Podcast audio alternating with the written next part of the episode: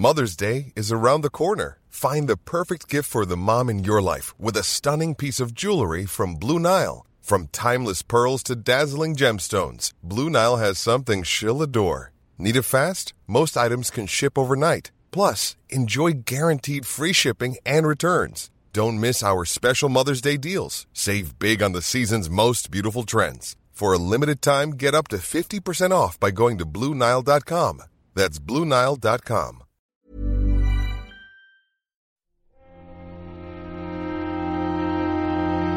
Muy buenas a todos y bienvenidos a El Nexo, una serie de pequeñas reflexiones sobre la actualidad del videojuego. Entramos en este mes casi mítico del videojuego, este junio, en el que tantos anuncios suelen acompañar y tanto resuena ese nombre de E3 que este año no resonará tanto, pero no por ello nos va a dejar sin eh, algunas novedades y sin algunos anuncios que han llegado antes de tiempo. Creo que deberíamos de empezar eh, por ahí, ¿no? Porque un State of Play no es a lo mejor esa cita que la gente piensa que puede llegar a eh, dar lo mejor de sí eh, Sony, ¿no? De hecho, casi había una especie de nomenclatura para indicar cuando llegaba un evento importante, que podía ser el PlayStation Showcase, Mientras que el State of Play en el fondo se centra más en pequeñas actualizaciones, algunas novedades o sí, algún anuncio, pero que normalmente cobran menor importancia. Después de lo que ha ocurrido con el State of Play de pasado 2 de junio, lo cierto, o tres, bueno, o podríamos decir como fue a las 12 aquí, podríamos decir el 3 de junio, lo cierto es que muchos de nosotros vamos a ver los próximos, no sé si 5 o 6 State of Play y que probablemente vuelvan a las andadas y no sean tan espectaculares como lo ha sido este, pero los vamos a ver como una cita ineludible por lo que ha sido este, este gran evento. Que yo creo que ha sido un evento de los que podríamos decir incluso digno de 3, ¿no? Y fijaos que en el fondo se ha compuesto de... O sea, Sony no, han, no ha faltado a su palabra se ha compuesto en exclusiva de third parties y de realidad virtual. Y aún así creo que ha sido un eventazo, sobre todo también por eso que muchas veces hablamos un poco más en, a nivel comunicativo, que es el ritmo. Eh, esto ha sido un evento en el que apenas ha habido, bueno, no ha habido ni directamente ni, ni siquiera casi presentadores físicos, en algún momento ha habido algún desarrollador o alguna cosa así, pero casi siempre ha sido tráiler tras tráiler en media hora, muy bien comprimida, que no malgasta, no decide malgastar tu tiempo, ni tampoco, por lo tanto, tu atención. Es a lo que vamos a dedicar el programa de hoy y es un poco la tónica también que creo que vamos a seguir en el próximo mes, eh, mientras que duren estos, estos eventos. Ya sabéis que se aproxima también otros, como por ejemplo el Summer Game Fest o el Xbox eh, Showcase y también algunos de de Devolver o de PC Gamer Show y cosas así, ¿no? El Tribeca, eh, que podremos a lo mejor aunar en uno que para centrarnos en los indies y en algunas producciones destacadas, más originales, pero creo que cada uno de ellos lo podemos cubrir en más o menos eh, una hora de duración a medida que vayan saliendo para intentar ser aquí también en el Nexo un poquito más ágiles y que, bueno, escuchéis un poquito las opiniones en el momento en el que se producen, ¿no? Porque estos eventos ya sabéis que tienden a pelotonarse y que uno suele acaparar la atención inmediata del otro. Sí que creo que es mejor también ser igual de ágiles e ir lanzándolos poco a poco en vez de esperar al, al momento para ir reuniéndolos de, dos en dos, que es cosa, que es algo que, oye, que no pasa nada, es, lo he hecho en algunos otros años, pero creo que me apetece también probar así. Así que nada, vamos a comenzar con el repaso de este State of Play y comenzando con el primer juego anunciado que en el fondo era ya esperado por muchos.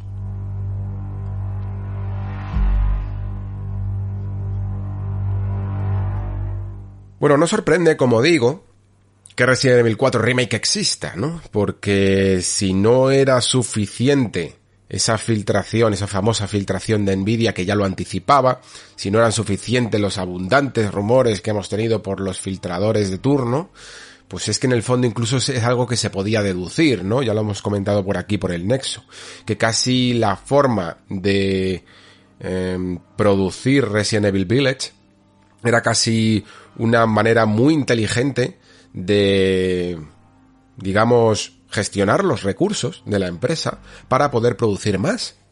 Y esto es algo que, mm, bueno, evidentemente obedece también a una manera de, de producción, pero que, no por ello deja de ser curiosa y aunque pueda llegar a supeditar un poco los temas y las formas de hacer ciertos videojuegos, no deja tampoco, como digo, de ser inteligente.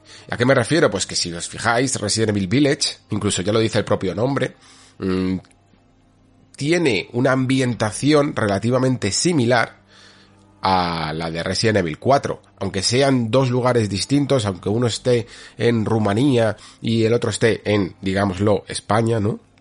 Mm, en el fondo, los que, que, estamos teniendo en estos, en estos dos juegos. Estamos teniendo escenarios de bosque, bosques muy eh, atmosféricos, ¿no?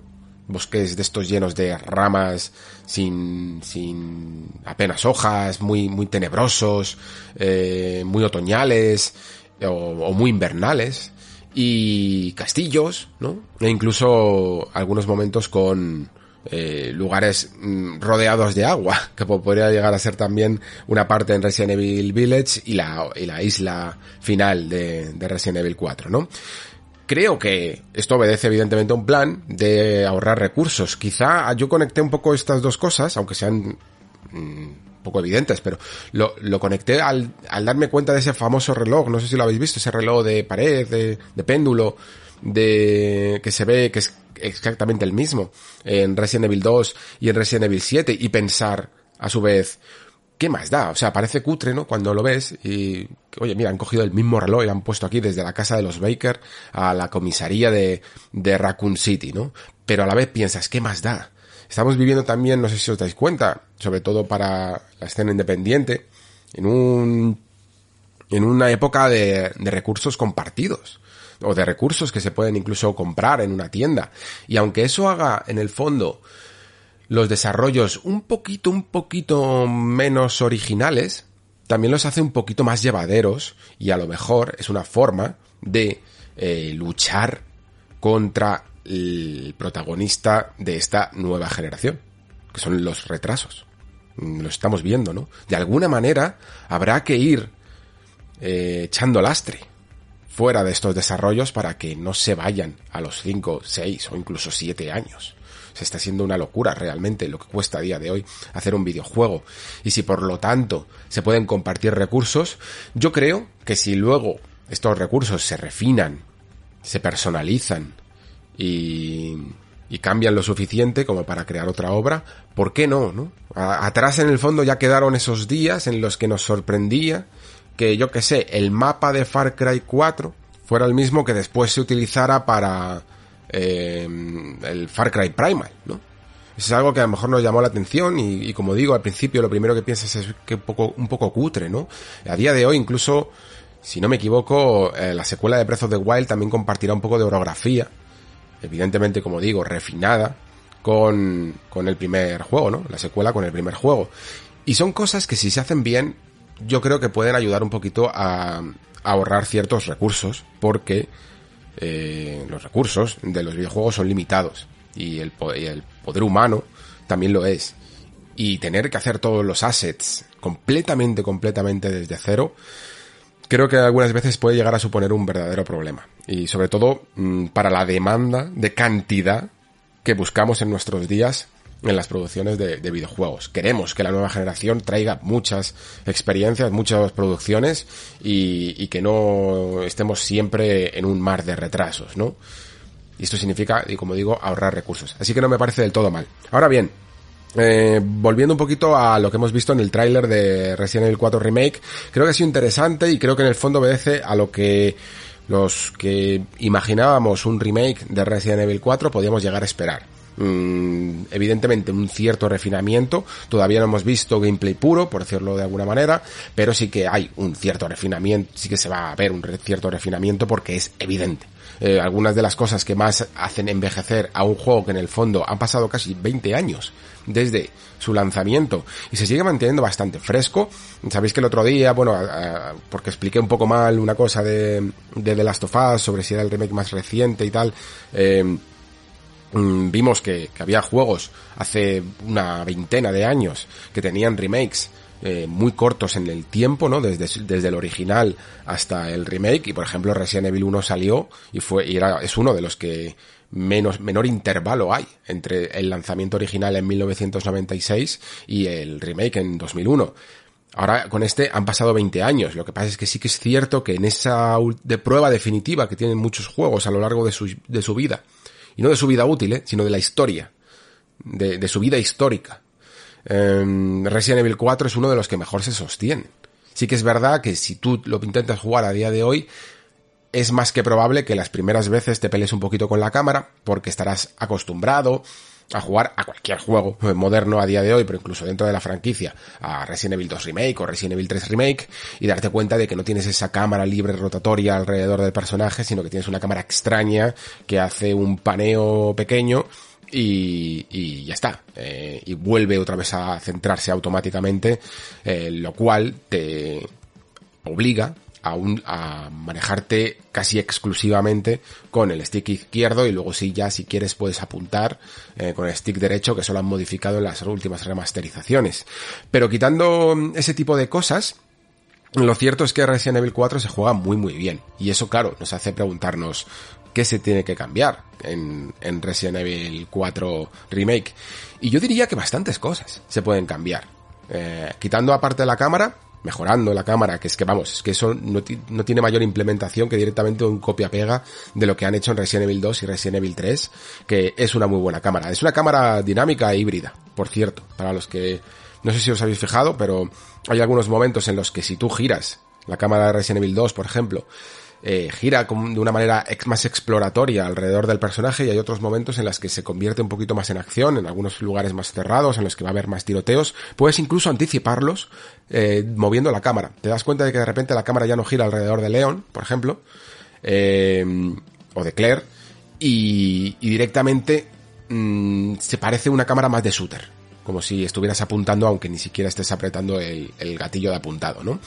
Creo que va a ser la misma cámara, porque es útil y es funcional para la franquicia. Pero sobre todo creo que una de las cosas que más se van a cambiar quizá es el inventario, sobre todo la gestión del mismo. El maletín, famoso maletín de Resident Evil 4, a mí me parece la hostia, ¿eh? de verdad. Sí, sí. Incluso la última vez que jugué hace relativamente poco, que es que este juego puedo hablar mucho de él porque lo tengo bastante reciente, y reciente por partida doble. Eh, tuve que jugar a, o sea, me lo jugué por placer a, la versión de, creo que fue la de Play 4, en la, de las últimas remasterizaciones. Y luego además tuve que volver a jugar para analizar la versión de VR, así que me lo sé bastante, lo tengo bastante fresco. En esta Resident Evil 4. Y como digo, la, la, gestión del inventario a mí me parece espectacular. Me gusta muchísimo el maletín de, de, Resident Evil 4, incluso más que los modernos de Resident Evil 7 o de Resident Evil 8. Eh, la manera en que mueves los los objetos por las casillas, la manera en que lo vas expandiendo, tiene un encanto especial, pero sí que es verdad que tiene un fallo garrafal a día de hoy, que es el intercambio de armas, ¿no? El tener que pasar por el inventario para tener que cambiar de la escopeta a fusil o a la pistola o lo que sea, lo hace muy poco dinámico y sobre todo corta el rollo muchas veces en cuestión de combates, ¿no? Si en algún momento te quedas sin armas o tienes que cambiar directamente, la acción fluiría muchísimo, muchísimo mejor si directamente tuviéramos las acciones asociadas a, por ejemplo, la cruceta de digital. Estoy convencido de que tendremos clásica estructura, eh, esquema de mando, en el que la cruceta digital y sus cuatro direcciones nos permitirán, mm, dentro de la que hay más de cuatro armas en Resident Evil 4, eh, podremos poner las que, las que queramos, ¿no? Lo podremos configurar, las cuatro más importantes que queramos, y las tendremos ahí para, para siempre. Eh, aparte de esto que sería más calidad de vida, mm, sí que creo que hay aspectos importantes dentro de Resident Evil 4 que merece la pena mm, llámalo como quieras. Evolucionar, cambiar, transformar, refinar. Me da igual la palabra, cada uno en la justa medida que considere. Para mí, por ejemplo, en lo que tiene que ver con la historia, sí que creo que es una parte en la que se tendría que cambiar mucho, ¿eh? Entiendo la nostalgia, entiendo que siempre hay una especie de defensa a la obra original y a la manera en la que las cosas suceden en ella, pero eh, la obra original no va a desaparecer y por lo tanto siempre estará ahí. Yo soy partidario de que las obras eh, no se cambien, eh, las originales, y por ejemplo, sí que es verdad que Resident Evil 4 VR tuvo algunos cambios con que, que por otra parte son entiendo que sean ciertamente lógicos por algunas frases y algunos momentos extraños es que no, sé, no sé cuál sería la, la, palabra correcta, pero ah, desacertados, yo diría, en, en los diálogos de algunos de los personajes, sobre todo de Leon y de Luis Sera, y puedo llegar a entender los cambios. No me habría importado que no se hubieran hecho cambios y que simplemente se estuviera el, el original como, como fue en su momento, como producto de su época, del momento, pero si vas a hacer un remake y si vas a hacer una aproximación moderna de una nueva, de esta entrega, yo ahí sí que hago cambios, ¿eh? Y, no sencillamente sacar tijera, es sencillamente hacer mm, diálogos y escenas coherentes a las situaciones que están ocurriendo en el juego. Y de aquí podemos ir desde eh, un argumento que se va, vamos, más que diluyendo, es que se tira por la ventana eh, como es el de las plagas y, todo lo que sucede en este pueblo perdido de España, que con acentos extraños, que, sinceramente mm, no consigue, yo creo, mm, mantener ningún tipo de interés y está completamente apresurado. Y yo creo que está oficialmente confirmado que, estaba apresurado y poco y poco estudiado, vamos, poco trabajado el, el guion. Yo creo que en algún momento Mikami habló de ello. Eh, y luego, por supuesto, pues este tipo de frases que os digo, que es que hacen muchas alusiones sexuales o, o de, con personajes o personalidades de Luis Sera y de Leon S. Kennedy muy de chulo de playa, que sinceramente a mí es que me sacaban muchas veces. En la última partida que jugué me sacaban de la, de la acción, porque no es normal estar rodeado en una caseta de zombies y ponerte a hablar de las, eh, de, los misiles balísticos con los que ha equipado el presidente a su hija. ¿vale? Y este tipo de cosas. Yo entiendo que pueda llegar a ser producto de su época y por lo tanto en ese momento, en ese contexto lo puedo llegar a entender, pero es que, vamos, o sea, firmo ahora mismo que, que el remake no va a tener ningún tipo de, frase parecida, ¿vale? Eh, es normal, es completamente normal. Y además, por lo que se ve en el, en el tráiler, este, este Leon, que para mí estoy completamente en desacuerdo con aquellos que dicen que es que Leon siempre fue un, un badass y tal. Eh, Leon siempre puede, puede tener una personalidad marcada, pero eso no significa que sea imbécil, ¿vale? Puede tener una personalidad más, más chulesca o más eh, de frases cortantes, que es un poco a lo que más, o más un poquito más cínico en algunos momentos, como puede llegar a ser a lo mejor en las últimas aproximaciones, pero eso no significa que sea imbécil, ¿vale? Y, que tenga eh, comentarios fuera de tono. No tienen nada que ver una cosa con la otra y no hay que mezclarlas. Y creo que mm, algunas de las cosas que se intuyen en este último tráiler, en el que parece que le intentan eh, meter un conflicto personal, algo que hay en el pasado o algo que a lo mejor se pueda relacionar con Resident Evil 2, que yo creo que evidentemente todo el mundo más o menos sabemos a qué se a qué se refieren, eh, está, va a estar muchísimo mejor hilado. Una de las oportunidades, y está confirmado por la propia Capcom, que están haciendo con la trama muy de, lo, muy de su época, de nuevo digo, y no solo con Resident Evil 4, sino con todos los Resident Evil clásicos, que están haciendo, que está haciendo Capcom es darle una coherencia y, eh, y un talante narrativo más moderno y más estructurado y no pasa nada, está, está mejor, sinceramente. Es más, es más agradable jugar de esta manera a los remakes de manera narrativa que a los originales. Y ya está, aunque los originales tuvieran sus valores en su momento y, momentos y frases y escenas icónicas que van a seguir perdurando en el tiempo, por supuesto. Pero creo que pueden hacer algo muy interesante con Mm, meterle un conflicto a Leon, ser una persona un poquito más, menos chulo playa, como digo, y más eh, atormentada por algunos de los sucesos del pasado, que como digo también tienen esa relación con ese otro personaje, eh, que vamos, que yo creo que lo puedo, que puedo hablar de él, que es Ada Wong, y que eh, también tiene un protagonismo en Resident Evil 4 bastante grande, sobre todo si tenemos en cuenta los extras, evidentemente, y que esos extras también pueden llegar a ser aquí eh, digamos, aprovechados de una manera muy original y de una manera mucho más ampliada de incluso de lo que sea simplemente una campaña jugable con alguna escenita como podía ser en, Resident Evil 4 original, ¿no? Aquí se puede realmente, si se quiere, hacer una campaña eh, grande y con impacto mm, manejando al personaje de Adawan tal y como lo hacíamos en, el original, ¿no? Y que expanda todavía más la historia. ¿Qué más? Mm, a nivel de diseño, es curioso porque Resident Evil 4 es un juego que yo disfruto muchísimo, ¿eh? muchísimo. Es una casi una galería de tiro magnífica, pero sí que es verdad que lo digo así de una manera que suena a veces despectiva, no es toda la galería de tiro, porque sí que es verdad que en Resident Evil 4 se perdió un poquito de ese diseño de niveles que hacía gala la franquicia y que no volveríamos a ver hasta Resident Evil 7. Eh, bueno, mm, quitando evidentemente Code Verónica y cosas así, pero sí que es cierto que el diseño laberíntico, de ir de aquí para allá, resolviendo puzzles, cogiendo llaves, em, luchando a lo mejor contra algunos enemigos que son eh, invulnerables y que nos van haciendo que nos tengamos que estar todo el rato en constante movimiento, es una fórmula que para mí es espíritu de esta franquicia y que durante la trilogía que en el fondo más casi más ha vendido en total, eh, desapareció por completo por esa deriva a la acción, ¿no? no es tanto la acción, yo creo el problema que para mí fue con, con estos Resident Evil, sino el, la simplificación del diseño de niveles.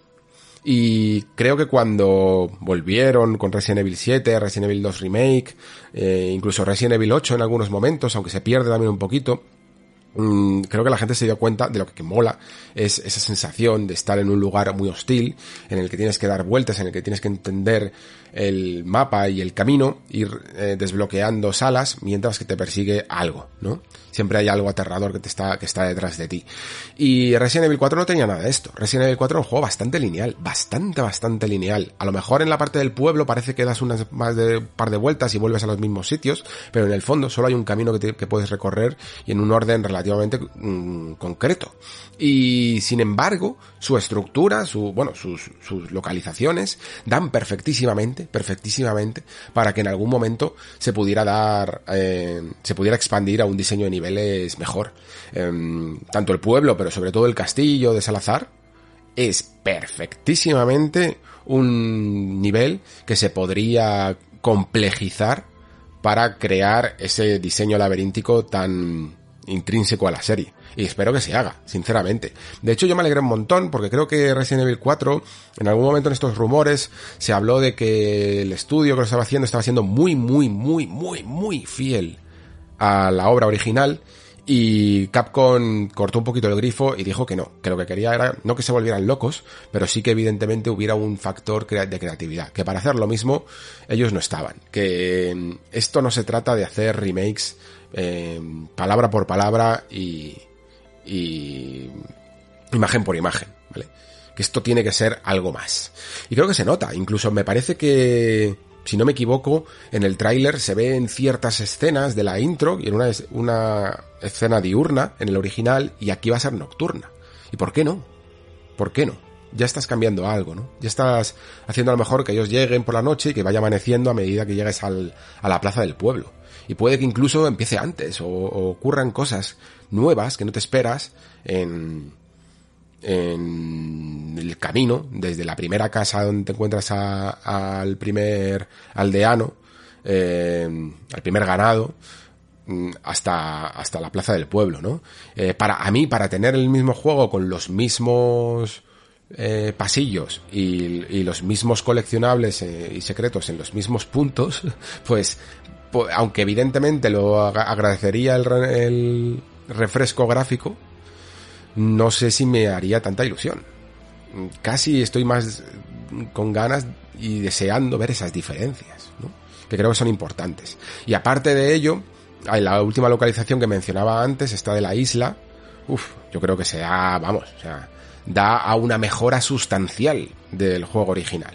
Eh, hay una parte en esta isla que yo creo que está muy conseguida y que creo que se puede expandir, como son estos famosos regeneradores, ¿no? Uno de los enemigos que más te puede poner nervioso en toda la franquicia de Resident Evil y que después el, nivel es que se despeña directamente con unas fases eh, en las que tenemos que luchar contra unos medio, una especie de infectados eh, militares que empiezan a salir en masa y que convierten la experiencia casi en un Call of Duty. Esto es una de las cosas que también en el fondo es casi seña de identidad de, de la saga, siempre hay como una especie de momento que yo entiendo que, que la finalidad de Capcom con esto es una especie de catarsis de acción, ¿no? Un momento de liberación en el que has estado todo el rato ahorrando balas, eh, gestionando el inventario muy bien, la munición y tal. Eh, y luego es como, venga, vamos a darte por fin una oportunidad para liberar un poco de adrenalina, porque es que está hasta en el último Resident Evil Village. Pero creo que la de Resident Evil 4 estaba especialmente mal conseguida. Y además es que yo creo que luego, por mucho que tengas esa catarsis, nadie recuerda estas partes y, y sobre todo nadie las recuerda bien. Mm, si escuchas críticas, normalmente a Resident Evil suele ser por las partes finales casi siempre suelen ser las partes finales, cuando todo ese puzzle, todo ese laberinto ha desaparecido y ya solo queda el pasillo final lleno de ametralladoras. En fin, que como veis hay varios márgenes de mejora. Yo hay una cosa que sí que comentaba en el artículo de la revista que a mí no me gustaría personalmente que lo quitaran porque me parece una seña de identidad. Y estaba leyendo incluso ya algunos comentarios y decían, pues es que las físicas, porque hablaba de las físicas de impacto de, de las armas de Resident Evil 4 que me parecen súper características. Y la gente me decía que las de Resident Evil 2 eran mucho mejores. No estoy de acuerdo, sinceramente. Creo que son distintas, y que mm, Resident Evil 2 lo que tiene sobre todo es muy buenas físicas de desmembramientos, de brazos y de cosas así según el lugar del cuerpo donde dispares. Pero yo no me refiero a eso, yo me refiero al gustito, al, game feel y al impacto y a la, a la manera en la que cuando disparas una bala notas ese efecto, notas esa contundencia en la rodilla de uno de los ganados o la manera en la que cuando pegas un tiro con con el rifle de francotirador a una cabeza, esta revienta en pedazos con un sonido muy característico y que de verdad transmite una sensación de contundencia en el arma. Esto Resident Evil 2 para mí no lo conseguía tanto, de hecho me parece que hasta Resident Evil 8 tenía más, más que ver, más que ver con las sensaciones físicas eh, que me ofrecía Resident Evil 4. Y tiene sentido de nuevo, ¿no? Porque parece que van a, van a ser los juegos que más familiares sean entre sí, Village y, y Resident Evil 4 Remake. Así que, nada, yo ojalá que de alguna manera, aunque sea con a través de efectos de sonido, sobre todo del, del láser, del, del láser que acompañaba casi todas las armas. Tiene una manera, se tiene hay una manera de disparar en Resident Evil 4 que para mí es icónica. Y sobre todo lo notas muchos cuando te lanzan una hoz, ¿no? De, uno de los, de, de los ganados te lanza una hoz o un hacha o algo así y tú en el aire le disparas. Hay una manera de, de defenderte y de, y de disparar incluso con las llaves físicas que hace Leon con las patadas giratorias y los suplex que hace, que son directamente eh, puro Resident Evil 4 y que yo quiero que sigan ahí. En fin, eh, me... Mm, a lo mejor alargado un poco con Resident Evil 4 Remake, porque evidentemente es un juego que me gusta mucho y porque lo tengo muy fresco y tengo muchas cosas que decir. No esperéis a lo mejor que lo haga con todos.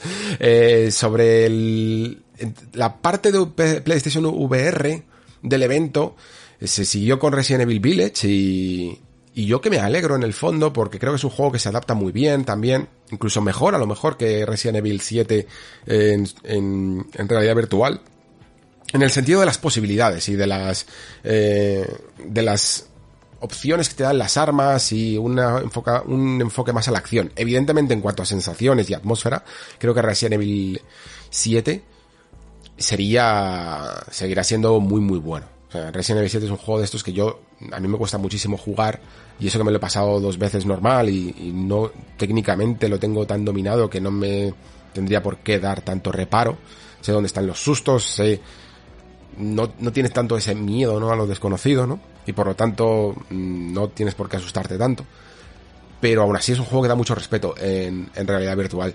Y, y ojo, ojalá que PlayStation VR 2 de alguna manera pueda llegar a mejorar la experiencia también con Resident Evil 7 y no solo lo que veamos con Resident Evil Village, con algún parchecito o alguna cosa. Ojalá fuera eh, un poquito más fácil. Pero creo que Village se puede hacer muchas cosas. Y de hecho, si os fijáis, creo que en el tráiler Mm, espero no haberlo soñado, pero me parece que es así, hay hasta mecánicas nuevas. Hay en algunos momentos en los que eh, vemos a Ethan con dos armas, en, una en cada mano, y disparando a, a, voluntad con tus con, cada uno de los mandos independientes de las VR2, ¿vale?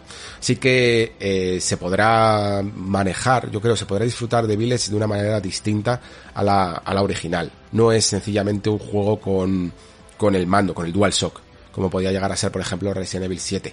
Y creo que eso le va a dar mucha vidilla. Una pena porque hace poco habían salido unos parches para PC que adaptaban y había un trabajo detrás de mod, de modders que, que lo han hecho. Y quizá con este parche oficial, ¿no? Con esta versión oficial, mmm, menos gente se, se atreva a probar este, estos modos de la comunidad pero la verdad es que tiene muy buena pinta. Eh, siguieron con, si no me equivoco, con The Walking Dead eh, Sense Sinners, el, lo que sería el capítulo 2 Retribution. Es un juego que no puedo dejar de seguir recomendando, porque es muy bueno, porque que de hecho no solo sale para PlayStation VR 2, sino que sale también para las originales.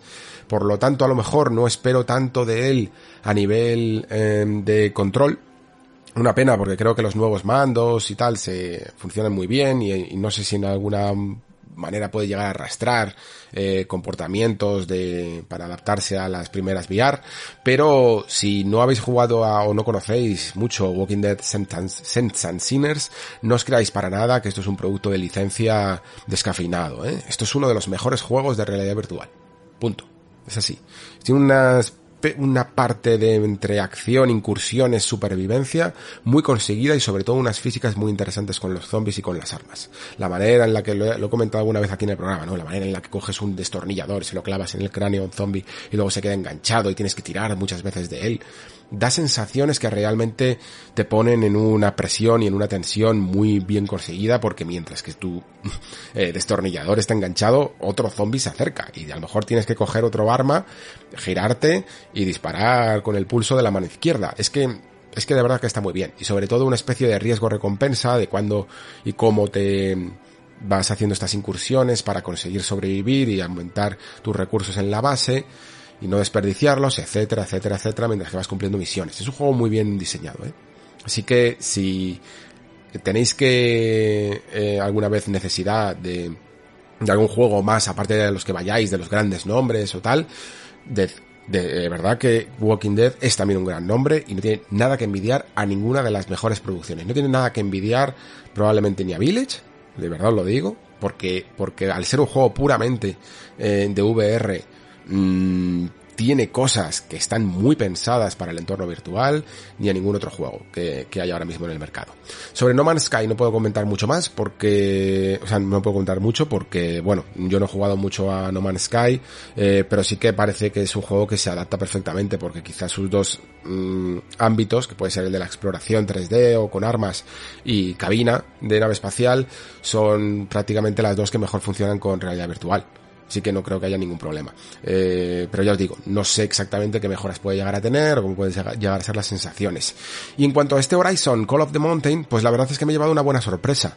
Una grata sorpresa, porque el primer tráiler y cómo empezaba este a mí me dieron eh, la sospecha de que podía ser un juego bastante sencillote. Un juego que realmente lo único que intentara es eh, tirar de músculo gráfico, de flipar eh, con el entorno virtual en un mundo como el de Horizon y tal, que es siempre muy bonito, ya lo sabéis, pero que en el fondo mmm, esa barca en la que empieza el personaje iba a serlo todo, ¿no? Hay muchos juegos en los que muchas veces no nos movemos de, de esa barca. Así que no sería la primera vez que lo veo.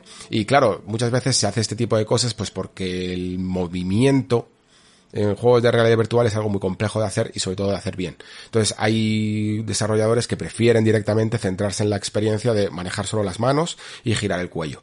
En, me alegro muchísimo que una superproducción de realidad virtual como puede llegar a ser este Horizon Call of the Mountain tenga más que ver con lo que podría llegar a ser un Half-Life Alyx que con lo que podría llegar a ser uno de estos juegos a los que menciono.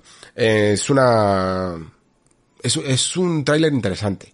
Se ven cosas que intentan ir un poquito más allá, ya no solo en cuanto a escenarios y ambición visual, sino en cosas que podríamos llegar a ver en Alex, de maneras de manejar la física de, de objetos en las manos y ese tipo de cosas. No creo que evidentemente llegue a la, de verdad, a la locura que es Alex, porque incluso a día de hoy me parece muy, muy difícil, hay que estar muy loco para hacerlo, eh, pero creo que va a ser muy buen producto de presentación de, de, de las gafas, ¿vale? Eh, a modo de conclusión, decir que VR va muy fuerte y yo, y yo que me alegro. Es un cada empuje a la realidad virtual que la mantiene viva, que sale otro aparato, que entra nueva gente y descubre el medio, es algo muy importante porque incluso en este momento que digamos es bastante bollante o bastante con buena salud de los juegos de realidad virtual, me sigue pareciendo un poquito escaso incluso el mercado que hay y los productos que salen. Hay algún, si no te gusta todo, si no eres un amante de absolutamente todo el género que hay en realidad virtual, puede haber algunos meses de verdadera escasez de, de producto. Y sí que es verdad que la realidad virtual y los juegos de realidad virtual tienen otro tempo, otra manera de disfrutarse y de degustarse. Yo mismo me quedo con mi minigolf y sigo jugando a él años después. No es un juego que, que te pasas y lo aparcas en la biblioteca y no lo vuelves a tocar nunca más tienen otro talante, como digo, pero sí que es verdad que hay otros que sí, que eh, no voy a estar toda la vida jugando Super Hot, por muy increíble que sea. Mm, no voy a estar todo el rato pasándome otra vez de Room, o, o incluso el propio Alex. Quieres más. Necesitas más. Y no siempre, no siempre un dispositivo te lo da. Entonces, que salgan más producciones, que muchas veces incluso PlayStation eh, alienta a, tener ciertas exclusivas, que luego también terminan saliendo en, en otras gafas y tal, seguro que hacen un mercado mucho más variado. Y sobre todo, sobre todo, que hemos tenido aquí cuatro juegos y ninguno de ellos es de, de la gente de Astrobot y seguro que que terminará saliendo uno, porque Astrobot fue uno de los juegos, mm, yo diría que es el juego directamente insignia de, de PlayStation VR, de las primeras, y, y, es que se lo merece, de verdad. Es uno, es, un, es uno de los mejores juegos directamente de, de realidad virtual. Pero es que además de esto, yo pensaba que a lo mejor era un buen momento para que sacaran toda la, que pusieran toda la carne en el asador y saliera Half-Life Alyx en PlayStation VR 2. Yo creo que, de verdad, por mucho que salga un, eh, un, Horizon o un Resident Evil o un Astrobot 2 o algo así, de verdad que el nombre de Alex, por, por la fama que tiene y el casi el misticismo de la gente que lo hemos jugado y que, y, y que la gente que no lo ha podido probar piensa, ¿cómo será esto? que la gente está tan flipada con ellos, se estarán exagerando. Solo eh, por ese misticismo, tenerlo en tu catálogo de PlayStation VR 2 y que de verdad que es un juego que no necesitas hacer mucho, ¿eh? está, está directamente adaptado para que se pueda hacer un port bastante, bastante directo a las funciones de, de VR 2. Gráficamente lo puede mover perfectamente y los mandos son exactamente los que utilizas para jugar a, a Alex en, en PC. Así que Mm, make it happen. ¿Vale? Porque realmente te va a pegar un impulso en ventas y yo creo que Valve no piensa en este juego como una especie de eh, competencia directa a ninguna otra plataforma ni nada. Ellos hicieron este juego, evidentemente también muy asociado a su index, pero lo sacaron para todas las gafas y con la, con la intención de crear de, de crear un Half-Life que siempre ha sido sinónimo de nuevas tecnologías, básicamente. Así que sigue siendo muy, muy, muy viable. Eh, poco de que comentar de tema eh, ports de PC de Spider-Man, pues muy bien, ¿vale? Incluso aparte de la anécdota de que dejaron en su momento que era un juego exclusivo de PlayStation y bla bla, pues esto, las cosas desde 2017 o 2018 han cambiado mucho en, en PlayStation con respecto a, estas decisiones y por, por lo tanto es normal. Y además Spider-Man está súper amortizado porque creo que es un juego que ha vendido, creo que el otro día os, dudaba, ¿no? os decía que tenía el dato antiguo de que Spider-Man había vendido como 18 millones y ya va por los 33, toda la, lo que sería la franquicia Marvel's Spider-Man, que entiendo que eh, comprende tanto el juego original como el remaster como Miles Morales. Y por lo tanto es un juego tan amortizado que todavía lo puedes incluso amortizar más en PC. Esto es evidentemente lo que se está contemplando en Sony. Ni más ni menos. En cuanto también a la actualización esa de Horizon Forbidden West, pues igual que lo de Spider-Man, ¿no? Que parece que van a mejorar ese, ese modo performance, ese modo rendimiento, en el que de alguna manera intentarán conseguir que con la misma tasa de 60 frames por segundo se arañe un poquito más de resolución, que yo creo que sí que le hacía falta. Os comentaba en su momento en el especial de Horizon que, bueno, este modo se juega muy placenteramente, pero que era de los pocos juegos en los que se podía entender perfectamente que la gente eh, prefiriera jugar con 4K porque ahí realmente el juego luce muy bien. Entonces, si se puede conseguir una media todavía mejor, más pulida en, el modo 60 frames, pues seguro que los que no lo hayan jugado todavía lo van a agradecer muchísimo. Salió también este Stray, el juego del gatito, que sin duda es un salvaveranos, porque esa fecha del 18 de julio es muy, es muy suculenta y que, y que encima ahora todavía se antoja más suculento porque primero, el juego es bastante llamativo, ¿no? Por lo que se ve en el tráiler mm, es, está, como muy bien detallado y perfilado todo su mundo, es muy atmosférico, pero es que aparte el precio está muy ajustado, son como 22, 23 euros en PC, y luego aparte es parece uno de esos primeros juegos de la gama de, de PlayStation Plus en sus modos Mm, premium y extra, me parece que se llaman, ¿no? Que incluirán juegos de día 1. En este caso, evidentemente, third parties, porque ya sabéis que los de first party todavía no los, no, mm, han decidido que no. Eh, esto ya lo hemos comentado mil veces. Pero claro, de repente hace bastante suculento el pagar aunque sea un mes, ¿no?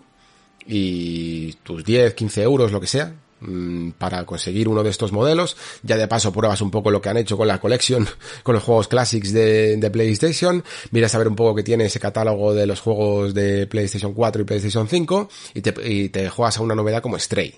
Entonces, este tipo de cosas, pues van a hacer, sin duda, que, mm, vamos, que, que el PlayStation Plus, que el nuevo PlayStation Plus sea un poquito más competitivo.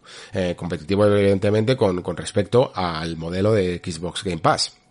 Y seguro que mucha gente va a jugar a este estrella así. Eh, vamos, sin duda. Es, para, es un juego que al precio de oficial que maneja, yo creo que avisa de que no va a ser increíblemente largo y por lo tanto en un mesecito te va a dar perfectamente tiempo a hacerlo. En verano, en julio y sobre todo con este desierto de lanzamientos que estamos teniendo un poco, eh, es una fecha perfectísima. Mucha gente además a lo mejor que tiene un poquito más de tiempo para que se pueda gastar 15 eurillos y tener eh, ese pack de colecciones del servicio y novedad. Así que vamos, segurísimo que en el Discord lo vais a jugar casi todos. Estoy convencido. Porque además es un juego muy de, muy de, no sé por qué, me, parece un juego muy del Nexo, ¿no? juego más, mm, menos centrado en, a lo mejor en mecánicas de acción. Eh, se ha visto algunas escenas, ¿no? Que vamos un poquito, eh, escapando o en sigilo y cosas así, pero, pero no hemos visto a nuestro gato pelear ni nada parecido. Y, y siendo, estando firmado también y producido por Anapurna, eh, es un juego muy del. En fin, eh, seguimos ahora con este Calisto Protocol. Ya sabéis, de, de este estudio... Mmm, no recuerdo exactamente cuál era el nombre, era el Striking, algo, no me, no me acuerdo exactamente, pero es que tiene ex desarrolladores de los originales de Dead Space, de Visceral, y que básicamente ya sabéis cómo funciona esto, ¿no? Muchas veces el creador original no puede acceder a la licencia que le hizo mmm, famoso, y se dedican a hacer exactamente lo mismo, pero quitándoles el nombre y poco más. O sea, no intentando sortear lo máximo posible aquello que pueda estar registrado y lo demás haciéndolo muy, muy, muy parecido. Esta es la trampita que ocurrió en el mundo de los videojuegos a raíz de los, de los juicios que en su momento se hicieron en los 80 sobre lo que era plagio y lo que no, y que permite, pues, hacer estas trampitas que en el fondo ayudan mucho a eh, que los autores originales sigan teniendo la esencia, aunque no tengan la licencia. Y, y eso además un caso, va a ser un caso muy interesante porque ocurren varios factores. El primero, que las fechas de Callisto Protocol y del remake de Dead Space van a estar muy cercanas en el tiempo. Por lo tanto, el, la comparación va a estar todavía más en boga. Y quizá no sería la más justa, porque en el fondo, aunque sea un remake de Dead Space, no deja de ser el mismo trabajo que hicieron los de los de Calisto, ¿no? Eh, cuando estaban en Visceral, pero sí que va a poner un poco el listón de si Electronic Arts decide después del remake de Dead Space eh, sacar un Dead Space 4 o alguna cosa parecida, mm, ya pueden trabajárselo porque tienen competencia desde el primer momento. Esto, estos momentos en los que autor replica su obra, lo hemos visto por ejemplo con Inafune y Mega Man, con Garashi y Castlevania, son cruciales y, no siempre tienen unos resultados positivos, ¿vale? ¿Por qué? Porque normalmente, aunque el diseñador sea el que tiene el motor creativo, el impulso creativo, los medios los suele tener la compañía, ¿no? Una compañía que además también no solo es el dinero, sino que también tiene un equipo detrás que es bueno haciendo sus cosas y que tiene sus herramientas y tal. Entonces, tampoco es que hay que desprestigiarlo. Pero mm, esto significa que no siempre salen las cosas bien. Lo que pasa es que en el caso de Callisto Protocol, es que uno ve el tráiler y la verdad es que mm, es normal tener esperanzas, ¿eh? Fijaos que sin mucho gameplay, sin embargo, parece coger muy bien la esencia de Dead Space y de esta evolución o vamos, esta mutación de los xenomorfos en otra cosa para evitar los derechos, ¿no? Que a la vez, eh, por lo poco que se ve, tienen presencia, las armas también parece que tienen un poco de contundencia, no sé si exactamente serán capaces de hacer algo igual de original y que a la vez no se sienta demasiado plagio de su propia idea de las cortadoras de plasma y de la de cortar las extremidades a los enemigos y ese tipo de cosas, pero es que realmente mmm, el juego es atractivo y sobre todo luce muy bien muy bien. No sabes, no sé exactamente de dónde viene la pasta de Callisto Protocol ahora mismo. Me parece que en su momento, eh, cuando salió esta noticia, entiendo que la noticia de, de, de que este juego iba a compartir un universo con PUBG, que es una cosa mega excéntrica, significa que en el fondo viene de los mismos productores. Y haciendo aquí un corte, estaba mirando un poco la información, porque ya tenía curiosidad, y sí, efectivamente, la productora, que se llama Crafton, es un nombre que a lo mejor no suena tanto porque antes se llamaba Blue Hole y es una, compañía surcoreana que en su momento también pues produjo, eh, bueno, que ha, producido Tera, eh, PUBG y, otros juegos, ¿no? O sea que más o menos pues la pasta evidentemente viene de ahí porque es que... Mmm, no es un juego, no parece un juego barato. en absoluto, este, este Calisto Protocol. Mm, está muy bien, está bien trabajada la ambientación. Hay algunos momentos, incluso, no sé si os parecerá a vosotros, pero algunas expresiones faciales de, como de asco, de retirar la cara del monstruo, que están muy conseguidas, de verdad, en un personaje que, por otro lado, no parece que tenga tampoco muy, mucha personalidad, muy protagonista, pero que, que de verdad que parece que tiene algo. Y esta luna llamada, eh, Calisto tiene también, parece que va a ser un buen escenario para, para este juego que, que no deja, que, en vez de centrarse a lo mejor más en una nave espacial, en el interior de una nave espacial, un poco a alien, pues nos baja a una luna mm, terrorífica. Eh, uf, quizá una de las mejores cosas de Calisto Protocol es la fecha del 2 de diciembre de 2022. Esto salva el final del año y además para todos, ¿no? Porque sale, el juego sale para Play, para Xbox, para PC y, y a mí personalmente mmm, me encanta que, que, salga que salga por fin para final de año que tengamos algo con lo que despedir 2022 de una manera un poquito más optimista.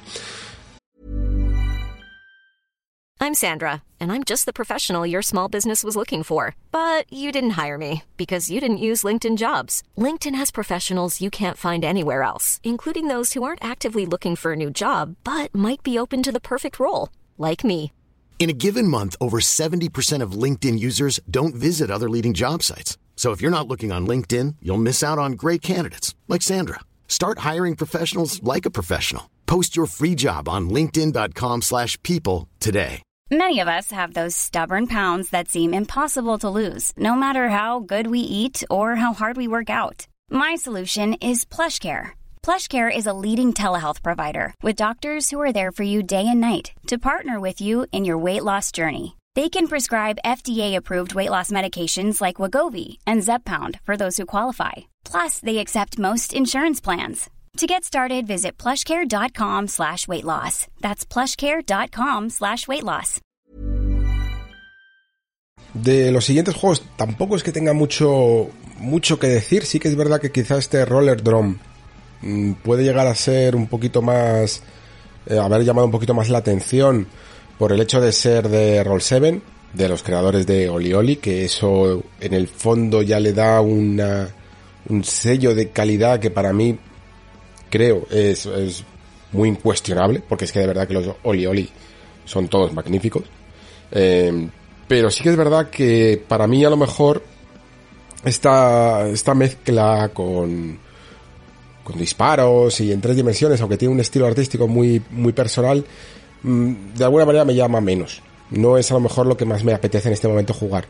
Eh, Todo es ponerse y, sobre todo en esos momentos en los que la cosa cambia y ya no solo estás a lo mejor en, en una pista de, de patinaje y, empieza a haber wall runnings y cosas así que, que puede hacer que me cambie totalmente mis, mi, mi interés por el, por el título. Pero así de primeras a lo mejor no es lo que más me apetece en este momento. También depende mucho de, la época, ¿eh? Para, todas estas cosas. Eh, y, y del siguiente es una, la clásica excentricidad quizá japonesa, ¿no? Es un juego que si no llegan a poner incluso en, en el título, que es una mezcla entre, bueno, eh, JRPG y, y simulador de citas, yo ni me hubiera enterado, porque por lo que parecía, eh, directamente pues parecía mejor un Dungeon Crawler o alguna cosa así en la que íbamos a, competir y con la típica em, típica historia muy japonesa de mezclar eh, colegios y con, con realidades demoníacas y cosas así. Pero este Ether Knights, no sé, eh, personalmente visualmente no me llama mucho la atención. Y, y esta parte de, de mezclar todo esto con, con citas, entiendo que con las chicas que hay por ahí, eh, no sé, no sé hasta qué punto le puede dar un giro. Em, no es quizá lo más destacado en un evento tan grande en el fondo como ha sido este State of Play. Eh, Street Fighter 6, sin embargo, fijaos que si llega a ser una continuación de Street Fighter, tendría mucho menos que decir. Y en cambio, lo que hemos visto, hasta el punto además que yo creo que es que el trailer creo que ha sido muy bueno, porque empezaba de una manera que podía despistar, jugaba mucho al despiste, eso creo que está muy bien, y sobre todo está muy bien, muy bien dirigido, ese despiste, y sobre todo por la historia que ha sido Street Fighter V, ¿vale? Como digo, para mí Street, Street Fighter 6 se quedaría como en plan, eh, me alegro mucho por sus fans, porque mi etapa de Street Fighter, mm, que fue muy tardía, porque empecé sobre todo a darle fuerte con Street Fighter 4 y terminé de darle fuerte con Street Fighter 4. En Street Fighter 5 lo intenté, pero mis ganas ya no estaban ahí, mi tiempo tampoco. Mm, Yo, de hecho, de Street Fighter 4 casi me pasé más a Street Fighter 3 a, entender lo que fue en su momento, que me lo había perdido. Pero luego no continué y ahí terminó un poco mi etapa. Eh, que tampoco es que fuera mega intensa, pero sí que le di un, un porrón de horas durante 2000, durante 2008 o 2009, hasta Super Street Fighter 4 más o menos, y luego a ser Arcade Edition ya más o menos me bajé del barco. La cuestión con Street Fighter 6, eh, o sea, perdón, con Street Fighter 5, es que ya sabéis que tuvo mucha polémica porque el juego salió un poquito pelado, salió con menos modos de lo que solía ser eh, Street Fighter, sobre todo muy centrado a un nuevo público que a lo mejor eh, Capcom habían detectado y en el fondo tenían no es que tuvieran razón, pero sí que era la tendencia de la época que estos juegos se iban a centrar en el online. Y yo creo que se centran en el online, ¿eh? Pero, mm, por la fama, por, por la tendencia, porque, por las quejas de que había gente que seguía queriendo una experiencia relativamente offline, con sus modos arcades, con sus modos historia, tuvieron que cambiar un poquito la política, eh, hacer algunas cuantas actualizaciones, algunas muy muy grandes, ¿no? Aparte de las que ya tendrían programadas de personajes, para hacer un juego más, una experiencia más completa. ¿Hasta qué punto realmente, eh, ya sabéis que muchas veces se piden cosas por un cierto conservadurismo y luego hay gente que las disfruta y hay gente que realmente las pide pues porque no quiere que las cosas cambien. Pero en el fondo Street Fighter a lo mejor ya ni les va ni les viene, ¿vale? Esa es mi opinión. Yo de hecho, mmm, Street Fighter 4 ya en su momento, por, por, yo qué sé, me duró el, el modo, jugar al modo arcade, me duró como mmm, una hora menos de, de la experiencia y luego lo, lo, que hice fue darle al online las otras 200, ¿vale? O sea, esto, esto yo creo que es un poco así. Eh, lo, ni siquiera creo que sea comparable con lo que pueda llegar a ser un Call of Duty en el que sí que hay mucha gente que quiera jugar a la campaña y gente que directamente no le interese y que quiera jugar al online. El modo arcade de un Street Fighter es una cosa yo creo que mucho más residual, ¿eh? aunque sea muy mítica. Pero creo que Capcom aquí ha tomado ahora una decisión muy interesante con este Street Fighter 6 que es la de decir, oh, bueno, habéis mostrado interés por modos offline y por modos carrera, ¿no? ¿Y qué pasaría si ya no solo hago un modo arcade, que en el fondo, como digo, es descafinado, sino que le meto una especie de campaña más trabajada, mucho más eh, mm, dedicada y mucho más con mecánicas de progresión y de exploración que se salgan más allá de los combates. Y esto es una idea que muchas veces hemos hablado en muchos juegos que no son de aventura-acción, ¿no? Como en plan, ¿qué pasaría si hicieras un modo campaña en un juego deportivo y se intentó, se ha hecho, vamos, incluso algunos modos historia para FIFA y para NBA, algunos los han continuado, otros no, pero en el fondo tampoco era exactamente un juego que mezclara una aventura con un modo deportivo, ¿no? Y sin embargo, por lo poco que se ve a lo mejor en el tráiler, luego habrá que ver exactamente y matizar hasta qué punto se han dedicado a este modo o, termina siendo una excentricidad pero la cuestión es que parece que de momento sí que está trabajado, ¿eh? ¿eh? y le cambia tanto hasta el punto de que si tú te pones a ver los primeros minutos del tráiler de Street Fighter 6, eh, llega a despistar tanto en algunas ocasiones que si no estás muy ojo a visor con algunos movimientos míticos de la serie, eh, puedes no pillar que esto es Street Fighter 6. Y creo que eso en el fondo está muy bien. Eh, creo que le puede dar un talante que no solo atraiga al público que ya va a atraer de facto, que ya va a atraer porque son mm, aficionados al género de la lucha o son directamente consumidores de Street Fighter y lo que hacen es cambiar uno por otro según lo que en el fondo yo creo que va a ser un Street Fighter en cada generación uno y ya está, ¿no? Y ir manteniéndolo, ir em, puliéndolo, sacando nuevas ediciones y cosas así, pero eh, este modo que creo que se llama World Tour o algo parecido, mm, es que casi parece un mundo abierto dentro de Street Fighter. ¿Cómo, ¿Cómo, de mundo abierto? ¿Será una especie de, mm, de modo en el que cada vez que lleguemos a ciertos puntos nos pondremos a luchar con un giro de cámara que lo haga en 2D? Es, es lo más probable. Pero es que hasta en algunos momentos hemos llegado a ver excentricidades en, en, otros modos de juegos, como en la franquicia Tekken, en la que convertían el sistema de lucha en un beat'em up, ¿no? O sea, que a saber que se inventan. Yo creo que sí, porque hay un momento en el que parece que eh, llega el luchador, tu personaje, tu avatar, a un personaje y, se van a poner a luchar.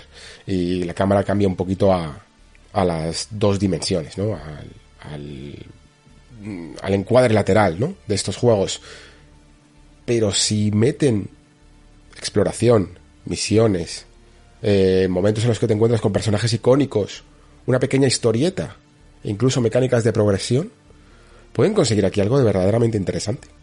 Y sobre todo, pueden hacer que jugadores como yo, que en algún momento acariciamos la franquicia en un momento de nuestras vidas, pues nos volvamos a interesar por ella otra vez. Y fijaos que la verdad, tampoco es que me guste mucho el rollete que tiene un poquito el juego, así tan urbano. No sé exactamente cómo llamarlo. Ni siquiera mmm, visualmente es, un, mm, es la franquicia que, o sea, es la entrega que más me llama la atención.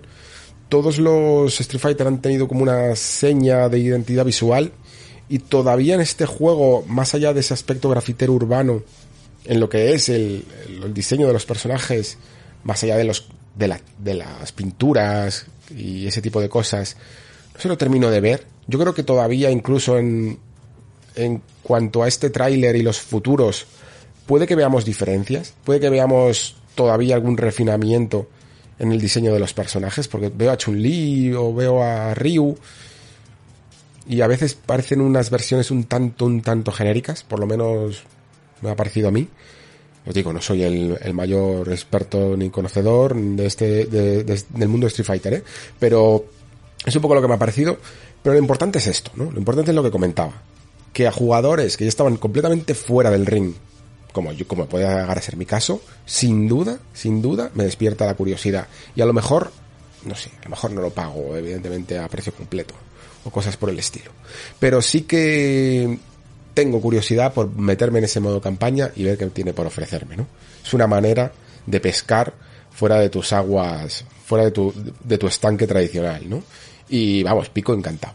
Pico encantado porque, porque es exactamente lo que, lo que yo le hubiera pedido, ¿no? A un, a un Street Fighter dentro de mi posición vaga de decir, ya no me voy, quiero currar los combos, ya no me quiero curtir en el online, lo que quiero de vez en cuando es pegar unos, unos piños y que me cuente, y si puedes me cuentas una historia, ¿no? Pues algo así lo hubiera pedido, sinceramente. Vale, ¿qué más? Eh, tenemos por ahí que ya vamos a ir cerrando el programa. Bueno, hay un anuncio de Tunic para que era un juego que había salido como exclusividad temporal en, en si no me equivoco, en Xbox y en Switch, y, creo que también en PC. Y ahora sale también para PlayStation 5 y PlayStation 4, ¿vale? Jugad a Tunic o al menos probadlo. Yo entiendo que a lo mejor no sea santo de la devoción de todo el mundo. A, mí me parece un absoluto juegazo, ¿eh? De verdad. Pero sí que es verdad que tiene algunas mecánicas que hacen que eh, no case con todo el mundo porque te tienes que implicar. Tiene sistemas que a mí me parecen muy originales, pero que hacen que te tienes que explicar porque el juego no te lo quiere dar todo mascado muy muy interesante de probar. Eh, y luego este Season, A Letter to the Future, que no sé si es, no sé exactamente qué tipo de juego será, parece un juego contemplativo, sin duda tiene mi atención y es un juego que quiere narrar y ni siquiera de las maneras convencionales, pero que justo en este tipo de eventos eh, no sé muy bien qué decir sobre, sobre él, porque tiene tráileres más oníricos, más abstractos, y ahora mismo no tengo ningún punto de anclaje sobre el cual, ningún ángulo sobre el cual comentarlo. Eh, pero mm, tiene pinta de que ser el típico que después a final de año Pere y yo lo, metemos en la lista de la cara B, ¿vale? Así que probablemente allí os pueda decir algo más de él. Ahora mismo de verdad que me pilla fuera de juego. Eh, y así que sí, que es que estoy eh, rozando la hora de programa, Final Fantasy XVI. Final Fantasy XVI os decía justo antes de ver el State of Play unas horas antes, que no sé por qué me daba, que no sé por qué, y ahora quizás sí que lo sé mejor, pero que se estaba convirtiendo en mi juego más esperado, mm, period. O sea, en mi juego más esperado. Mm, ¿Por qué? Porque mm, aunque Final Fantasy tenga 16 entregas y solo de las numeradas, sin contar spin-off y, y, otras entregas que se salen un poco de la norma, secuelas, etc ya sabemos todos que Final Fantasy es, cada uno es una sola, una, una cosa suya, ¿no? Eh, personal y no tiene por qué tener eh, la misma historia, los mismos personajes, ni siquiera el mismo sistema de batalla que los anteriores. Eso los, los hace únicos y además yo creo que hace muy bien porque me parece que fueron los más inteligentes de la época. Porque es como en plan, a ver, ¿qué venden, no? Los nombres, ¿no? La, la, la eterna lucha que siempre tienen las compañías con las nuevas franquicias y, que, y el miedo este que yo creo que cada vez es más infundado de que los nombres nuevos, las franquicias nuevas no son capaces de vender. Y, y, Final Fantasy siempre ha, conseguido saltarse a la torera todos estos miedos gracias a ponerle siempre el mismo nombre, pero luego hacer juegos completamente distintos. Es que cada Final Fantasy se podría llamar perfectamente eh, de maneras muy distintas, uno tras otro. Y sin embargo así, pues tienen una fórmula de que tienen, la gente presta atención, ¿no? Sí que es verdad que a lo mejor guardan ciertas características en común, sobre todo a nivel de los icons, ¿no? Las invocaciones, eh, o de ciertas reglas mágicas, o incluso partes del lore de ciertos mundos que se pueden llegar a compartir, pero no tienen por qué, ¿vale? Y para mí esto lo hace como en el fondo esperar un juego completamente nuevo, que no tiene por qué llamarse Final Fantasy y que es un JRPG, que tiene un aspecto muy trabajado y que tiene sobre todo un talante que me parece eh, con respecto a la media, con respecto a la media del JRPG moderno, más maduro. Y esto me llama mucho la atención. Y esto hace que mm, creo que a día de hoy es que de verdad que hasta lo espero más que God of War Ragnarok o que la secuela de Breath of the Wild o que Starfield, ¿vale? No sé muy bien por qué, pero me tiene, me tiene enganchado. Quizás sea esto, ¿eh? quizás sea que desprende mmm, una vuelta a, a, ese, a esos Final Fantasy más recordados, ¿no? Que para muchos puede llegar a estar más o menos entre Final Fantasy VI y incluso Final Fantasy X, ¿no? Y para mí por, definitivamente está por ahí, en la época de oro de, de Final Fantasy. Y este 16, no sé si serán las ganas, probablemente, porque en el fondo solo tenemos dos trailers y, y todo es expectación y hype. Pero es que hay algo en él, quizá también por los nombres de, de la gente que parece que, que son como los equivalentes, ¿no? Cuando a la gente que le gusta Star Wars, pues sabrá que, que hay ahora nombres clave como Filoni o Favreau, que son los que parece que entendían la esencia de Final Fantasy, ¿no? Perdón, de Star Wars, y están construyendo un poquito el nuevo mundo.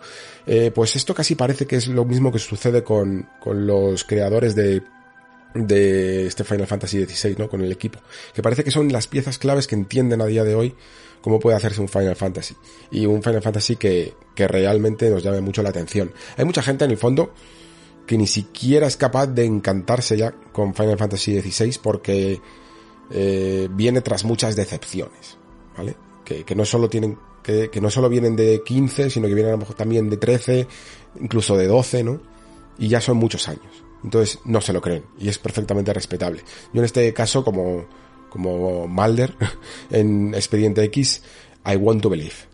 Y I want to believe que este juego, mmm, curiosamente además, eh, mmm, creo que me apetece incluso más el, ambiente, el entorno, el escenario que presenta mucho más en el fondo clásico porque es fantasía épica medieval, de corte medieval, se aleja un poquito más de algunos aspectos tecnológicos o de ciencia ficción o de incluso de steampunk que puede llegar a tener algunas entregas de, de la serie, lo devuelve todo más a ese aspecto más tradicional de otras entregas, pero que creo que siempre la han sentado también muy bien, y que por tradicionales no significa que sean menos interesantes, porque cuando el peso del world building es quizá más tradicional en ese sentido, se pueden hacer cosas muy, muy llamativas en cuanto a personajes, tramas, políticas, sistema de magia y este tipo de cosas que son los que tienen que llevar el peso de la narración. Y creo que para una obra un poquito más madura, como parece este Final Fantasy XVI, le va a sentar sin duda muy muy bien. Eh, estamos viendo cosas que no deberían de sorprendernos en otro medio que no fueran los videojuegos o que no fuera el JRPG, mejor dicho. No nos sorprendería en absoluto, pero ver en un Final Fantasy héroes maduros o héroes más centrados en años e incluso cosas como escenas de cama, pues son cosas que dices tú, ay, wow, pues es que esto no es lo típico que estoy viendo en un Final Fantasy, ¿vale? Y además es que, fijaos que la escena de cama ha sido como un frame, ha sido un dos segundos, vamos, de, de una escena muy oscura, y yo ya ahí veo hasta traiciones, ¿vale? Veo, no, no comparto quizá tanto esto de que es Juego de Tronos, porque la, la, la fantasía más green dark que tenemos en la literatura es eso, más cínica, es otro tipo de madurez, ¿vale? Que busca más el realismo. No creo que en Final Fantasy, que busca más la fantasía, eh, quieran llegar a por ahí, pero sí que se antoja una trama más política, más de traiciones, más de juegos de poder y ese tipo de cosas, porque es que principalmente si te vas a la página oficial de Final Fantasy XVI, ya directamente te presentan el mundo. Y, y ves como las, no las casas, pero sí las naciones que hay en este, eh, lo voy a mirar incluso en directo, me va a permitir este lujo, de en, Balist, en Balistea, que es como se llama la tierra bendita por el fulgor de los cristales, como dice aquí, y que, y que hay seis naciones que tendrán sus rencillas y sus luchas de poder. Parece que los protagonistas vienen más de una de estas naciones llamada el Gran Ducado de Rosaria, y eh, que además hacen algo que yo vamos, se ha ido viendo poco a poco en los últimos Final Fantasy, pero que yo llevo de demandando desde hace un tiempo, que es la verosimilitud y la coherencia de los sistemas mágicos y de el propio lore del mundo con la trama del juego.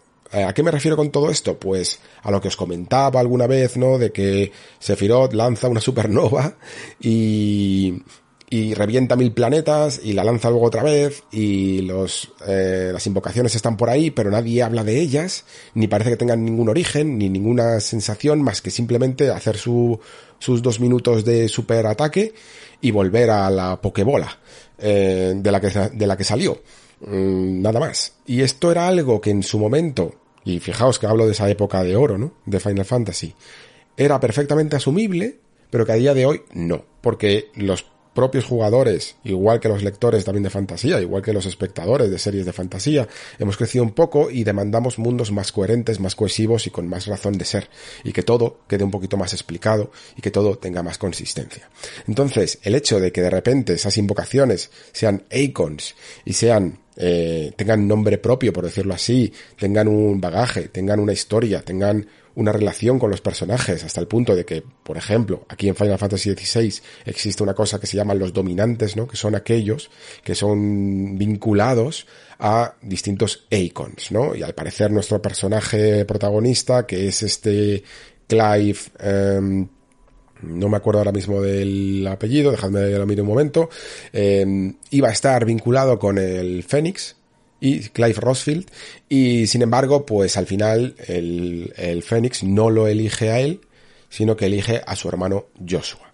Y que además son hermanos completamente completamente distintos porque mientras que Clive es más arquetipo de guerrero Joshua es más una persona más débil físicamente y más mm, orientada a la intelectualidad, ¿no?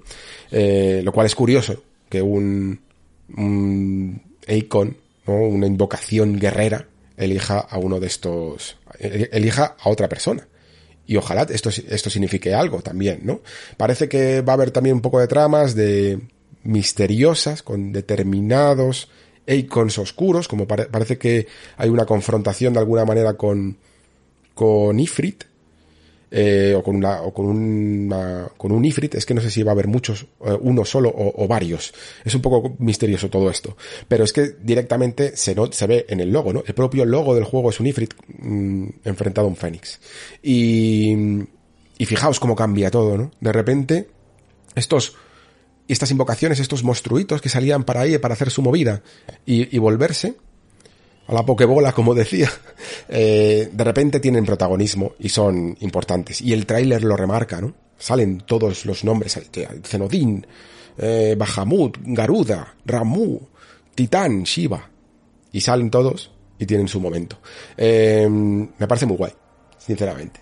Incluso el juego, de nuevo, por remarcar este aspecto más maduro, pues es que algo tan tonto como que de repente, por ejemplo, hay un momento en el que sale Em, un personaje que me parece que es este Yoso, no estoy seguro, eh, con la cara ensangrentada, pues ya habla. O sea, ya dice, vale, hay, sangre. O sea, es que no me gusta relacionar el aspecto maduro con el aspecto sangriento, ¿vale? Porque creo que sí que es verdad que es un error.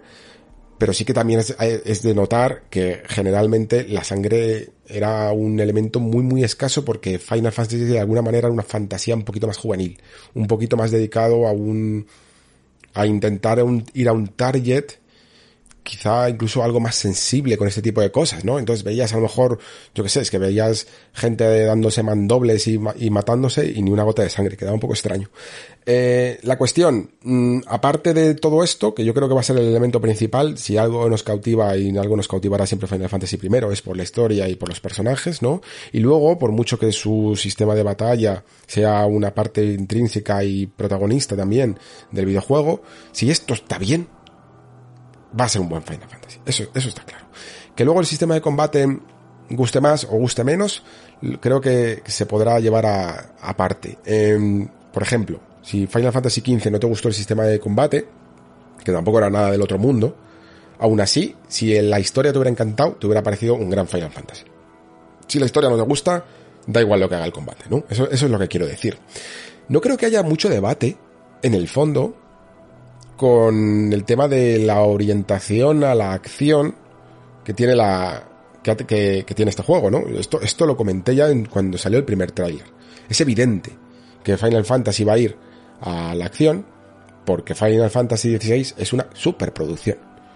y vivimos en, en, una línea de tiempo, no sé si correcta, no sé si vivimos en la realidad alternativa buena o en la mala, pero en la que estas cosas son así.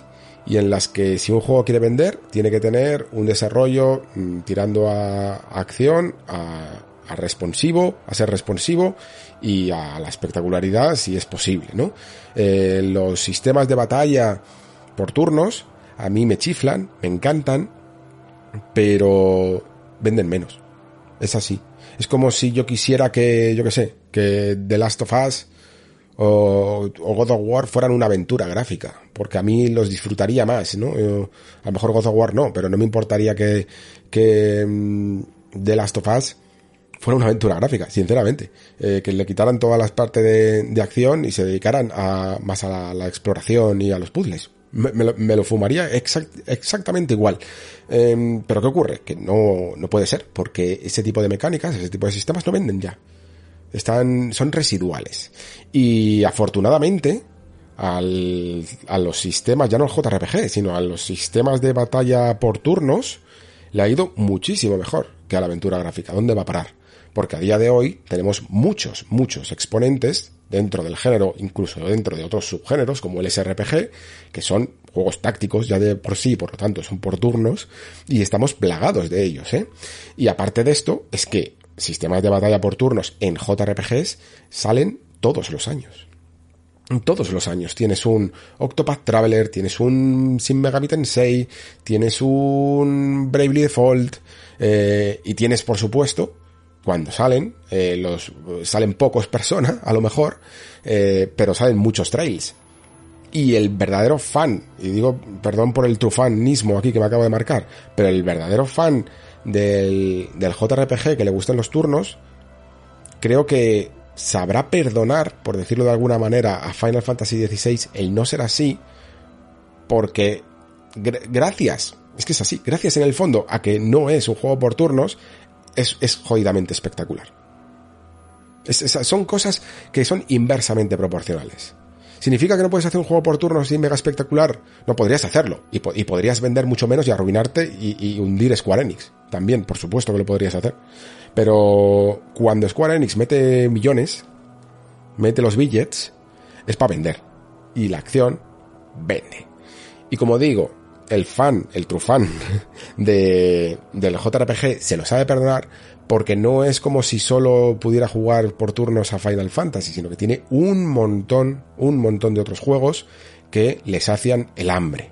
Y aquel que no conozca estos juegos que he mencionado y, y, se queje de los turnos, es que en el fondo ya no juega JRPGs, tiene a lo mejor una visión romántica de cuando jugaba Final Fantasy hace 20 años o 30 y, y le pide lo mismo a la franquicia, pero realmente, realmente tiene un montón de exponentes que aprovechan muchísimo mejor incluso eh, el tema de los turnos, puede gustarte incluso más que, que los turnos que hacía Square Enix o Squaresoft y, y perfectamente. O sea, yo juego, por ejemplo, un Tokyo Mirage y, y el sistema de batalla que tiene es alucinante, es magnífico. Y lo disfruté muchísimo, muchísimo más de lo que he podido disfrutar algunos, algunos Final Fantasy. Así, así de claro. Entonces, no lo he echado nada de menos. Eh, los turnos, si me dijeran, oye, ¿te gustaría el mismo juego con los mismos valores de producción por turnos? Yo diría, por supuesto que sí, pa'lante. Pero entiendo el mundo en el que vivimos, entiendo la línea de tiempo que me ha tocado vivir, que es esta, en la que la acción es la que da los números, da las cifras para poder hacer juegos de estos valores de producción. Porque lo que sí que no le quitaría es ni un euro, ni un dólar a este juego, ni un yen. Porque tengo otros juegos, tengo otros JRPGs que son más modestos gráficamente y yo quiero que, que Final Fantasy siga siendo un pepinaco gráfico. Es que lo quiero así. Lo quiero así. Y habrá mucha gente, además, también, que sinceramente pues se acercará precisamente porque en la parte del combate parece un maldito de Bill May Cry. Por, precisamente porque el director de batalla, este Ryota Suzuki, es el director de batalla de Devil May Cry 5. Eh, se nota en sus combos, se nota en la rapidez, se nota en la eh, elegancia de los movimientos, ¿no? Muy, muy, muy espectaculares, sinceramente, muy rápidos, que, que parecen, esos juggles incluso, esos ataques de, de Dante y de Nero en Devil May Cry 5. Y luego aparte, porque también es el director de batalla, y entonces aquí ya eh, se me termina de inclinar la balanza. Es el director de batalla de Dragon's Dogma, un juego que no sé si lo conocéis, pero que está muy bien y que resultaba que tenía un sistema de batalla muy interesante para lo que era un RPG de mundo abierto. Un RPG de mundo abierto oriental con estilo occidental, ¿vale? Y si os fijáis también en el esquema de control y en la interfaz que ha mostrado este tráiler de Final Fantasy XVI, veréis cosas parecidas. Parecidas a Final Fantasy XIV y parecidas a Dragon's Dogma. El esquema de control de los, de, vamos, de la, de la botonera frontal, ¿no? Lo que sería X cuadrado, triángulo, círculo, mm, es personalizable. Todavía incluso tiene algunos secretitos porque parece que está un poco alineada en base a los icons que vas a llevar. Y, y luego aparte tiene incluso un modo alternativo en el que si, como Dragon's Dogma, en el que si pulsas, eh, sostienes R2, cambian los, em, los ataques por otros, ¿no? Por otros que has personalizado.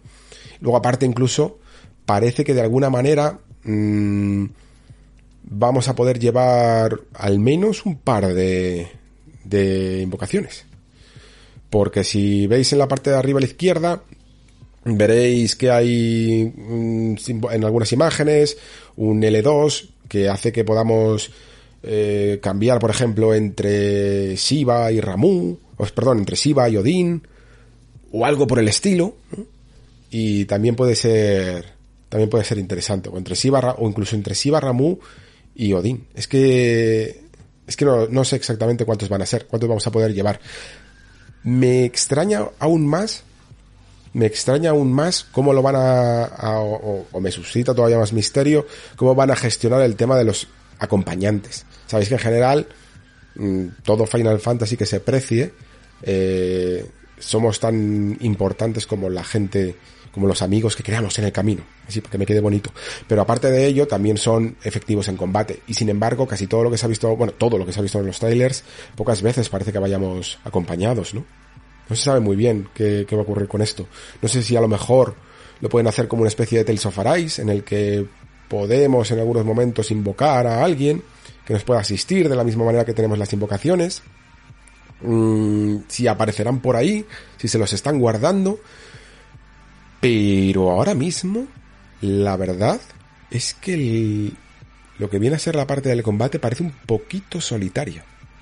Un poquito solitaria, no sé si esto le gustará a todo el mundo. Sinceramente, ni siquiera sé si me gusta a mí. No lo sé. Es extraño, porque también mola pensar que vas acompañado en, una de estas aventuras. Que por cierto, esto nos deja un poquito más a la especulación de cómo va a ser este mundo. Em, las descripciones que yo he visto por ahí sobre Final Fantasy XVI hablan de un juego con mucha acción y, en inglés, esta palabreja llamada seamlessly, Em, que básicamente viene a ser algo así como sin ataduras, pero que en el contexto de videojuegos podríamos traducir aún más como sin cargas, sin cortes, sin interrupciones, ¿no? No hay la típica como Oblivion o como Skyrim, ¿no? El típico momento en el que em, para abres una puerta hay un paso a negro, hay, un salto a negro y luego ya vas al mundo abierto, sino que todo va a estar más cohesionado, ¿no? Todo el mapa va a estar un poco más cohesionado. Pero sin embargo, en ningún momento hablan de mundo abierto. Y yo creo que si fuera una persona de marketing y mi juego fuera de mundo abierto sería lo primero que dijera.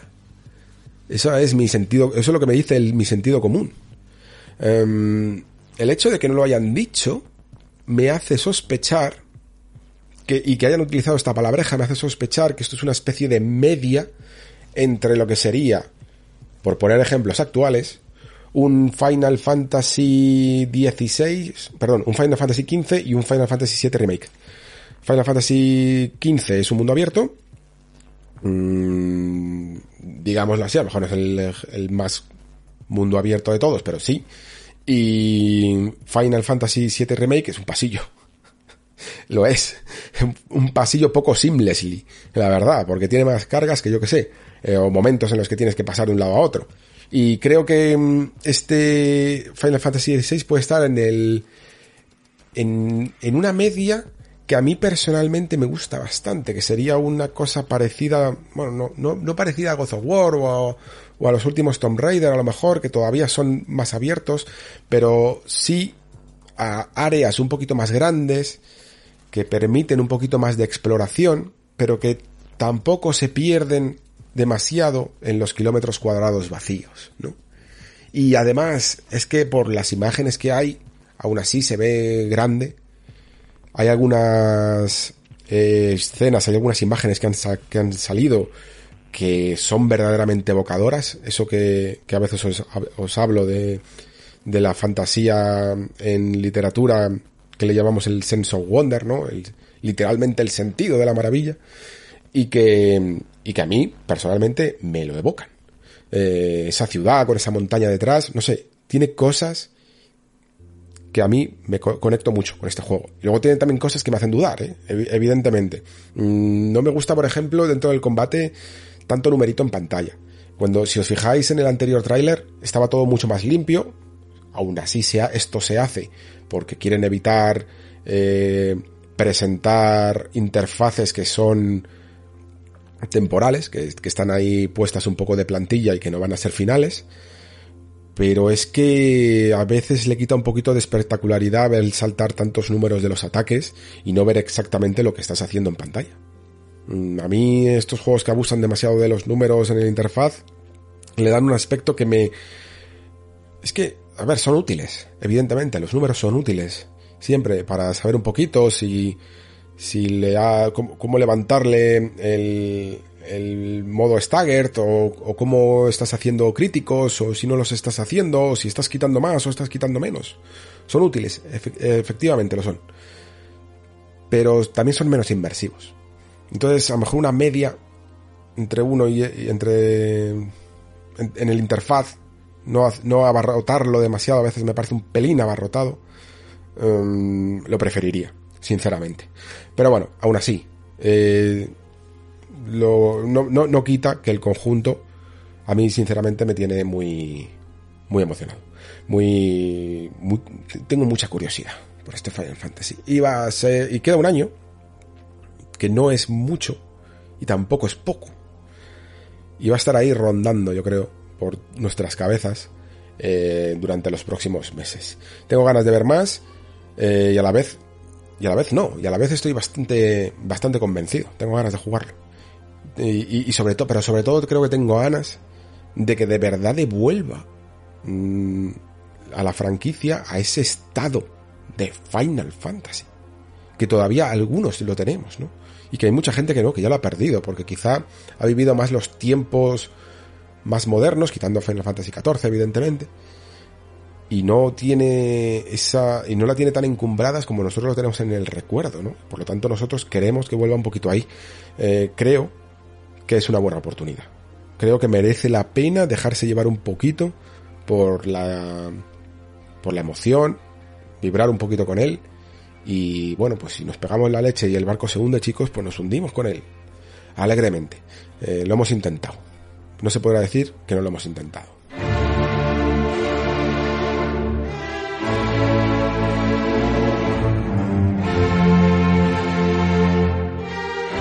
Y hasta aquí el podcast de hoy. Al final ha sido casi hora y media ¿eh? de, de Nexo dedicado exclusivamente a un State of Play de media hora en mi línea habitual.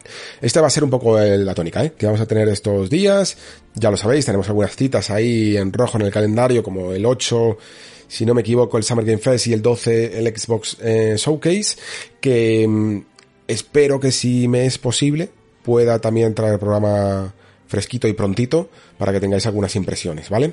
Eh, no puedo prometer tampoco nada, pero esa es mi, mi intención para, la, para, los próximos capítulos del Nexo. Espero que lo hayáis disfrutado y como siempre digo, eh, muchísimas gracias por estar ahí. Sobre todo, muchísimas gracias a todos aquellos que me apoyáis constantemente en el Patreon cada mes.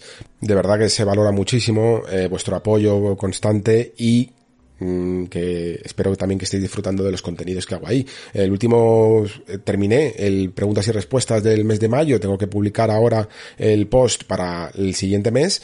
Y aparte te he publicado recientemente un capítulo un poquito más off topic, aunque hay algo también de videojuegos, pues hablando de algunas series como Obi-Wan, eh, está Tokyo Vice, eh, Outer Range, la película de Northman, hablo también de un libro llamado La Anomalía y os hablo también de Techno Babylon, una aventura gráfica de 2015, si no me equivoco, que me llamó muchísimo, muchísimo la atención, me ha gustado mucho.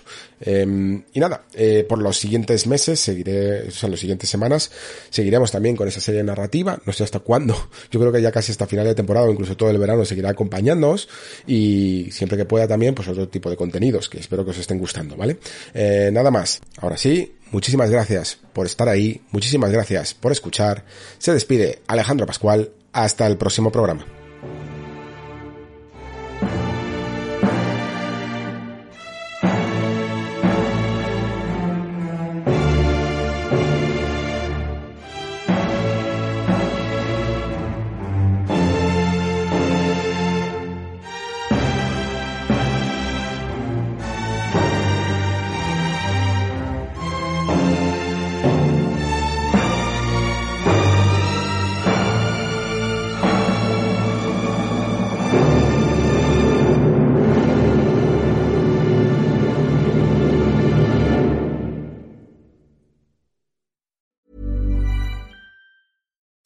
I'm Daniel, founder of Pretty Litter. Cats and cat owners deserve better than any old fashioned litter. That's why I teamed up with scientists and veterinarians to create Pretty Litter. Its innovative crystal formula has superior odor control and weighs up to 80% less than clay litter. Pretty Litter even monitors health by changing colors to help detect early signs of potential illness. It's the world's smartest kitty litter. Go to prettylitter.com and use code ACAST for 20% off your first order and a free cat toy. Terms and conditions apply. See site for details.